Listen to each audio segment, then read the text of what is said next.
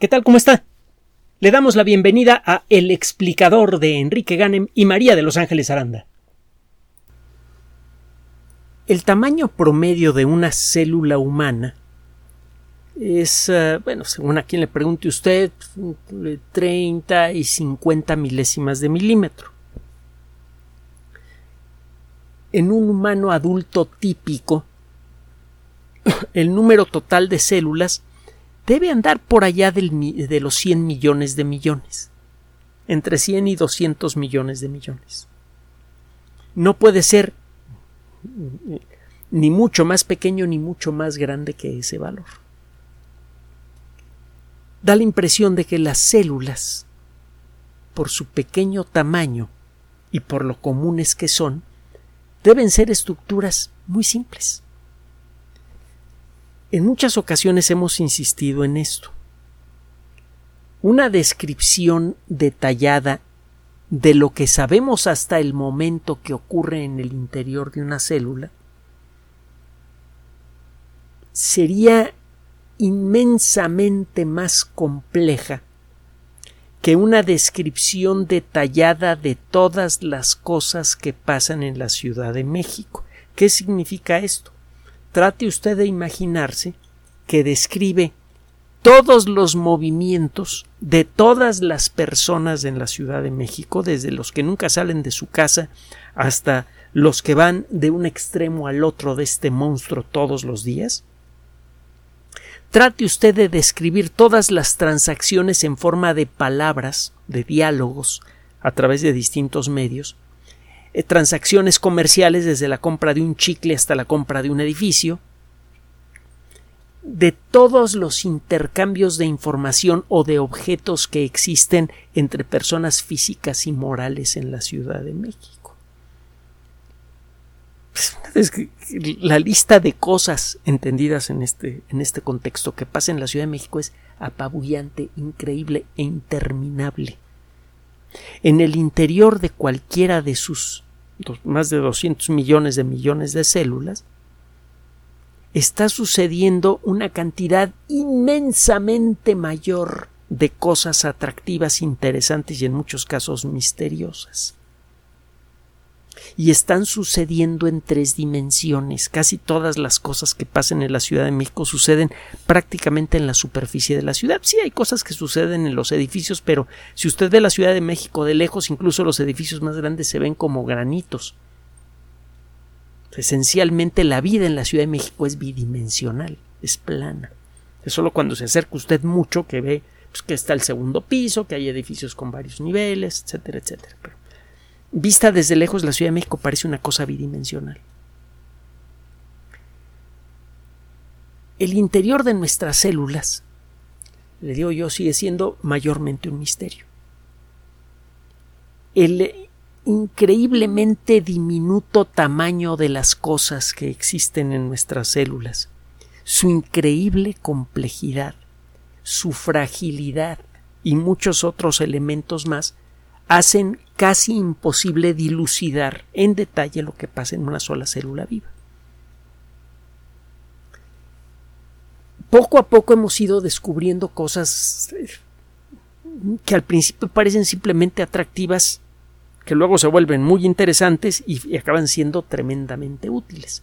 Y cada uno de esos descubrimientos al principio parecían por sí mismos inútiles, pero tiene tiempo que estos descubrimientos que se hacen sobre lo que sucede en el interior de nuestras células empiezan a ayudarnos a hacer algo práctico con ese conocimiento, como prevenir o curar enfermedades graves.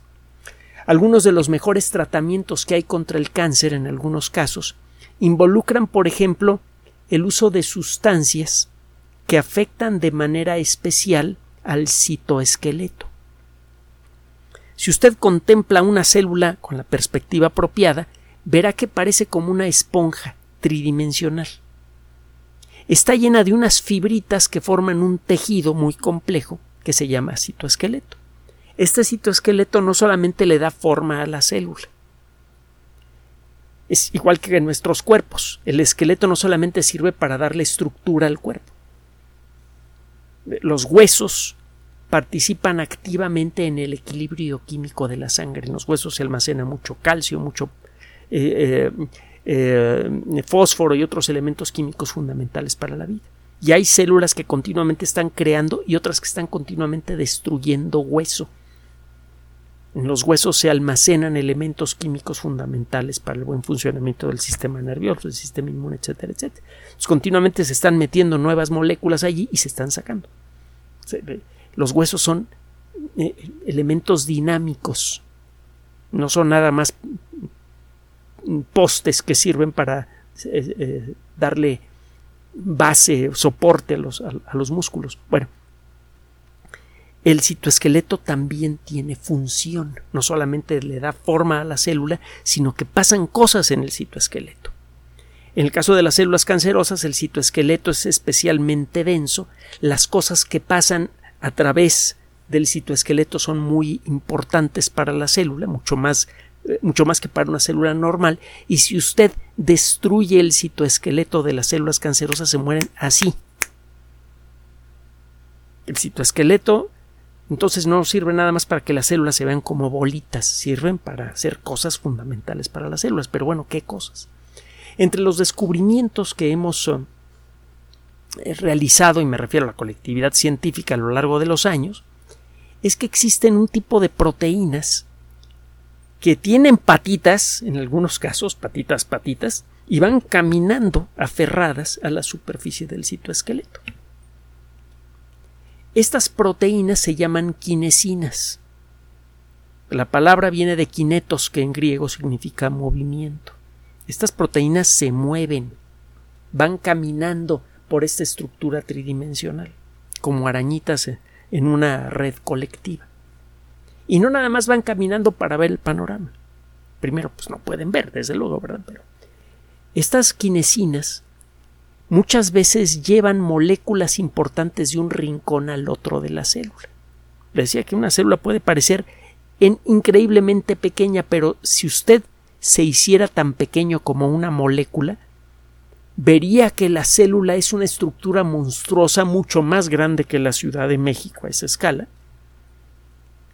Y además, como es una estructura tridimensional, el llegar a un punto determinado de la célula puede ser un reto mayor. Necesita una red de comunicaciones tridimensional y esa es una de las, de las funciones importantes del citoesqueleto.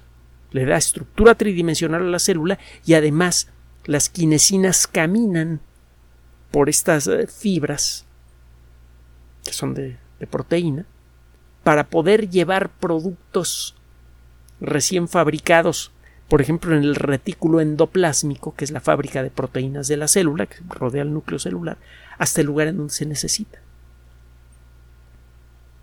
Se conocen varios tipos de quinesinas. Cada una tiene su nombre y su función. Y no sé, quién sabe cuántas más habrá. Las quinesinas, le digo, son responsables por llevar moléculas cruciales a puntos específicos de la célula, que pueden estar a distancias hiperremotas desde la perspectiva de una molécula. Pueden estar a varias milésimas de milímetro de distancia, que para una molécula es una distancia horrorosa, pues. El, el, problema logístico de llevar las moléculas necesarias a todos los rincones de la célula deja en nada a los problemas logísticos que tienen que enfrentar las empresas de mensajería en la Ciudad de México, por ejemplo. Allí el problema es nada más bidimensional, siempre va usted caminando por, pues, por la calle. Y la calle pues, es de dos dimensiones. Es el, le digo, el segundo piso y otras estructuras le agregan una pequeña tercera dimensión en un cierto punto a la Ciudad de México, pero nada más, cuando me sé lo que al transporte se refiere. También está el metro, desde luego. Bueno, hay eh, unas eh, hay un trabajo que acaba de ser publicado en la revista eLife, algo así como Vida Electrónica, eLife, L-I-F-E, una revista de la que hemos hablado en muchas otras ocasiones, de muy nivel, que publica artículos relacionados pues, con la biología y en particular en muchas ocasiones con eh, biología molecular. Estos investigadores se pusieron a estudiar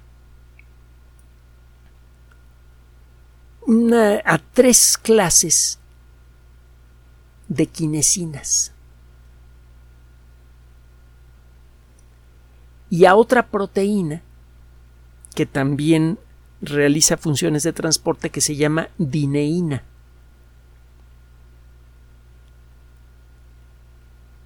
Eh, lo que encontraron los investigadores podría resultar crucial para el buen funcionamiento de nuestro sistema nervioso y para prevenir o incluso tratar enfermedades neurodegenerativas. Resulta que se pusieron a ver exactamente qué trabajo hace cada una de estas proteínas. Las quinesinas en general, que hay varios tipos de quinesinas, normalmente se mueven a través de estos microtúbulos que forman al, citoesqueleto, al esqueleto celular, del centro hacia afuera de la célula. Y la dineína generalmente se mueve en la dirección opuesta. Estos investigadores se pusieron a estudiar cómo funcionan estas proteínas que caminan en direcciones opuestas a través de estos caminos tridimensionales celulares. Y este estudio lo hicieron en neuronas.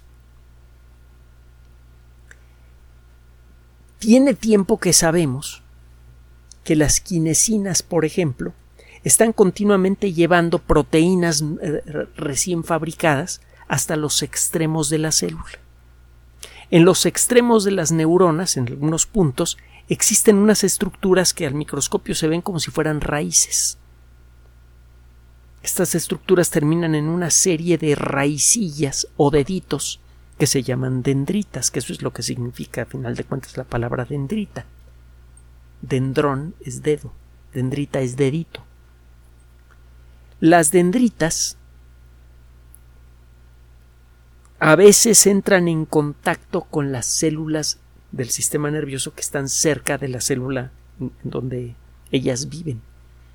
La dendrita de una célula a veces hace contacto con otra célula del sistema nervioso, con otra neurona. El punto de casi contacto entre la dendrita de una célula y la otra célula se llama sinapsis. Todavía no entendemos bien, bien, bien por qué, pero las sinapsis en cierto modo actúan como los transistores de una computadora. Cuando hemos reproducido lo que entendemos sobre el funcionamiento de la sinapsis en los sistemas de cómputo modernos, hemos construido un tipo de programas muy peculiares que se llaman redes neuronales, que son la base de los sistemas inteligentes modernos que están espantando a todo el mundo. Estas redes neuronales, cuando son interconectadas de cierta manera, permiten lo que se llama el aprendizaje profundo, que tiene que ver con el reconocimiento de imágenes y un montón de otras cosas que están haciendo cada vez con más rapidez y precisión las computadoras. Y también están eh, sirviendo para detectar patrones, por ejemplo, en textos, para que las máquinas puedan intercambiar diálogo con personas, etcétera, etcétera, etcétera. las redes neuronales son la base una de las bases más importantes de la tecnología de la inteligencia artificial. No es la única tecnología, pero ciertamente es una de las más importantes. Bueno, entonces de alguna manera las ah, sinapsis son responsables por el comportamiento inteligente del cerebro. El mantener las sinapsis ya existentes es importante y el crear nuevas sinapsis también. Es gracias a la creación de nuevas sinapsis que podemos aprender cosas a la edad que sea y podemos memorizar cosas a la edad que sea. Cuando este proceso funciona mal, empiezan problemas que genéricamente se conocen como de demencia, cuando la mente deja de funcionar correctamente. Ese funcionamiento anormal de una persona con demencia es consecuencia, en buena medida, de problemas con la sinapsis, en pocas palabras y las quinesinas tienen un papel importante en el mantenimiento del buen estado de la sinapsis. Continuamente se están desgastando las sustancias que, existen allí y estas sustancias hay que reponerlas como las piezas de, de cualquier máquina. Las piezas moleculares de nuestras células son proteínas y hay otras sustancias, pero principalmente proteínas, que después de un cierto tiempo de uso se empiezan a desgastar, pierden su función. Las proteínas desgastadas hay que llevárselas a centros de reciclado que se llaman lisosomas, y las nuevas proteínas son producidas por el retículo endoplásmico que está alrededor del cerebro. Hay unos robots moleculares que se llaman ribosomas que están construyendo proteínas continuamente y las quinesinas toman algunas de esas proteínas y se las llevan a través de esta intrincadísima carretera tridimensional del, del citoesqueleto hasta el lugar a donde deben llegar. ¿Cómo le hacen las quinesinas para saber para dónde tienen que jalar? No sabemos pero el hecho es que son ellas las que llevan las cosas hasta la orilla de la célula en donde se les necesita. Y la dineína jala en la otra dirección. Resulta que puede llegar a darse competencia entre los dos tipos diferentes de proteínas, las que van del centro para afuera y las que van de afuera para adentro. Esto es lo que descubrieron estos investigadores. Encontraron que cuando estas proteínas se encuentran en algún punto de, los microtúbulos que forman a este citoesqueleto, se puede dar el caso de que las dos proteínas tomen al producto que se pretende mover y empiecen a jalar en direcciones opuestas. Esto pasa con, mucha frecuencia. En una célula normal, los productos recién terminados, las proteínas listas para ser usadas, son llevadas por quinesinas que pueden vencer a la oposición de las proteínas de las dinesinas que se las quieren llevar en otra dirección y pueden llevar su carga hasta su destino en el extremo de las células, en la sinapsis. Cuando las dineínas, perdón, le estaba diciendo mal el nombre, cuando las dineínas, que son las que van de afuera para adentro, realizan bien su trabajo, pueden llevar a las proteínas en mal estado hasta los centros de reciclado.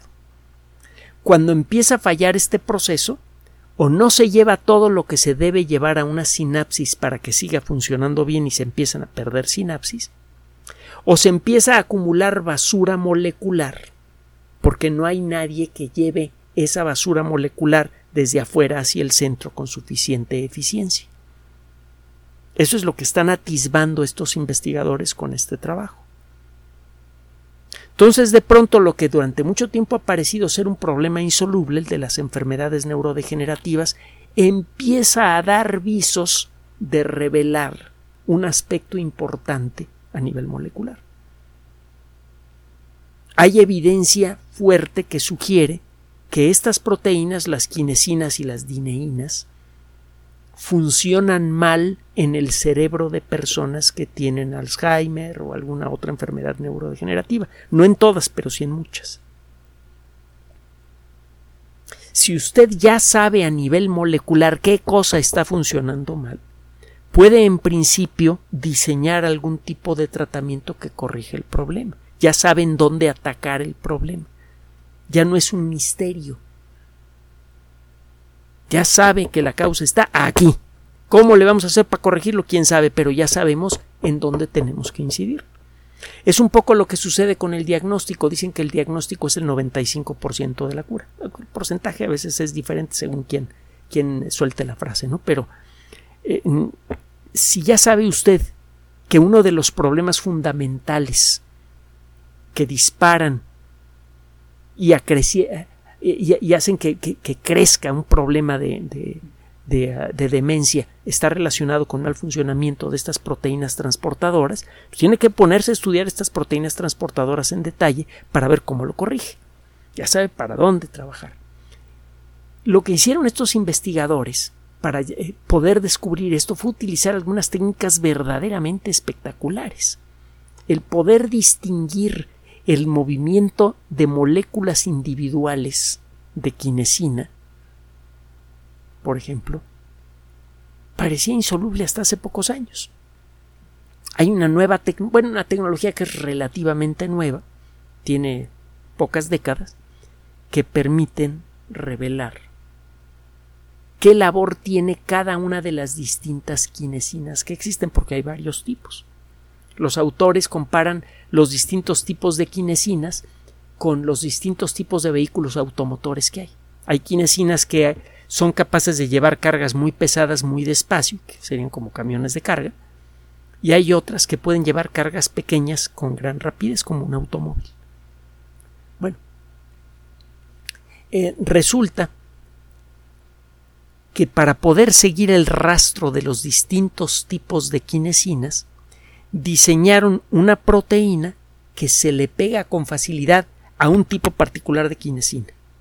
Y esta molécula tiene una colita molecular que cuando usted ilumina con luz ultravioleta a la célula, esa colita molecular eh, presenta el fenómeno de fluorescencia, brilla con una luz verde muy intensa.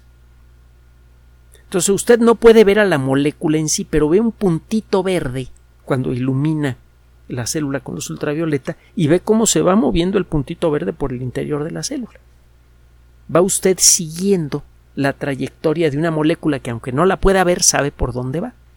Es un poco, en cierto modo, lo que sucede con un avión que vuela a gran altura y que está dejando un rastro en el cielo, una estela de condensación. El avión no lo puede ver, pero sabe por dónde va. Esto es lo mismo. Piensa en un avión que vuela en la noche a gran altura. No puede ver el avión, pero puede ver el destello de las, de, las luces estroboscópicas del avión, de estas que producen destellos muy intensos y muy breves. Bueno, pues estos investigadores utilizaron esta técnica que se conoce como microscopía de fluorescencia de moléculas individuales. Single Molecule Fluorescence Microscopy. Una tecnología súper avanzada diseñada por biólogos, por cierto, que se dedicaron a estudiar eh, técnicas de microscopía. Eh, valió un premio Nobel. Y también utilizaron sistemas de inteligencia artificial asociados con sistemas de biocomputación para poder llevar un rastreo más preciso del camino que seguían estas proteínas a través del citoesqueleto. Entonces utilizaron técnicas de bioinformática o biocomputación, según como le quiera llamar usted, técnicas avanzadas de microscopía y técnicas moleculares igualmente avanzadas para poder hacer visible una parte de este increíblemente complejo y maravilloso galimatías que es una célula viva. Y gracias a esto pudieron detectar un fenómeno que ahora sabemos que es crucial no solamente para las neuronas, sino para todas las células vivas. Se cree que muchas enfermedades importantes involucran alteraciones en la estructura del citoesqueleto. Ya le mencioné al cáncer, por ejemplo. El citoesqueleto de las células cancerosas es sustancialmente diferente y se usa de manera eh, mucho más activa que en las células normales. Cualquier cosa que afecte al citoesqueleto afecta más a las células cancerosas que a las células normales sabemos que eh, del buen funcionamiento del citoesqueleto depende el buen funcionamiento de casi cualquier célula de nuestro cuerpo. Así que este tipo de descubrimientos podrían servir no solamente para poder descubrir aspectos muy íntimos, muy precisos, muy detallados de la, de la naturaleza de las enfermedades neurodegenerativas, sino también de muchas otras enfermedades. Por ejemplo, enfermedades metabólicas como la diabetes gracias a esta capacidad que tenemos ahora de poder ver con precisión lo muy pequeño y de entenderlo con la ayuda de la bioinformática, estamos descubriendo aspectos desconocidos y que habrían resultado inconocibles de otra manera de la naturaleza de nuestras propias células.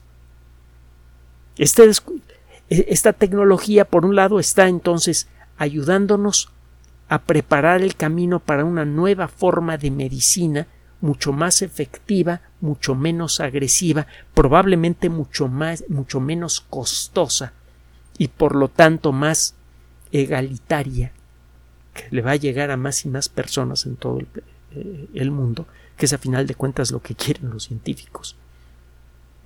Eh, y por otro lado, de una manera menos inmediatamente útil, pero en cierto modo igual o más satisfactoria, esta tecnología está revelando la increíble, interminable, maravillosa complejidad de una sola célula viva. Trate de reflexionar un poco en los ejercicios que hicimos al principio de esta cápsula y luego mírese a sí mismo o a sí misma. Piense en todo lo que debe ocurrir a nivel molecular para que usted pueda existir, para que usted pueda pensar, para ser quien es. Una de las consecuencias más desagradables de vivir en el mundito que hemos construido hasta el momento es que podemos llegar a creer que nuestra vida personal es insignificante, absurda, carente de significado. Es un problema que afecta a la vida de miles de millones de personas en el planeta.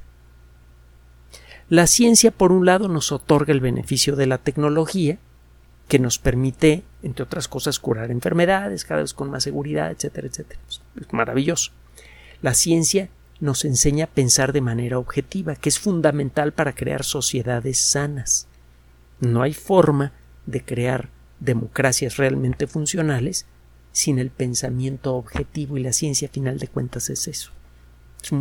Es, el mejor ejemplo que hay de cómo se puede pensar en forma colectiva y objetiva.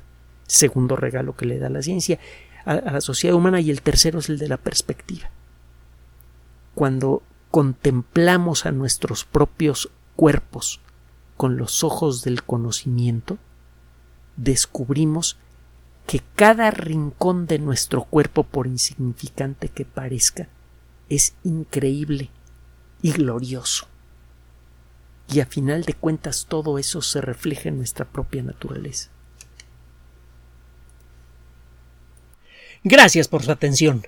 Además de nuestro sitio electrónico www.alexplicador.net, por sugerencia suya tenemos abierto un espacio en Patreon, el explicador Enrique Ganem, y en PayPal, el explicador patrocinio por los que gracias a su apoyo sostenemos este espacio. Puede usted descargar gratuitamente estos audios en formato MP3 en Spotify y en iTunes como El Explicador sitio oficial y en SoundCloud como El Explicador y con formato de video en YouTube en El Explicador sitio oficial. Recuerde nuestras redes sociales de siempre, Twitter Enrique-Ganem y en Facebook Enrique Ganem sitio oficial, El Explicador y los grupos que usted ya conoce. Finalmente, el explicador siempre somos María de Los Ángeles Aranda y Enrique Ganem. Gracias.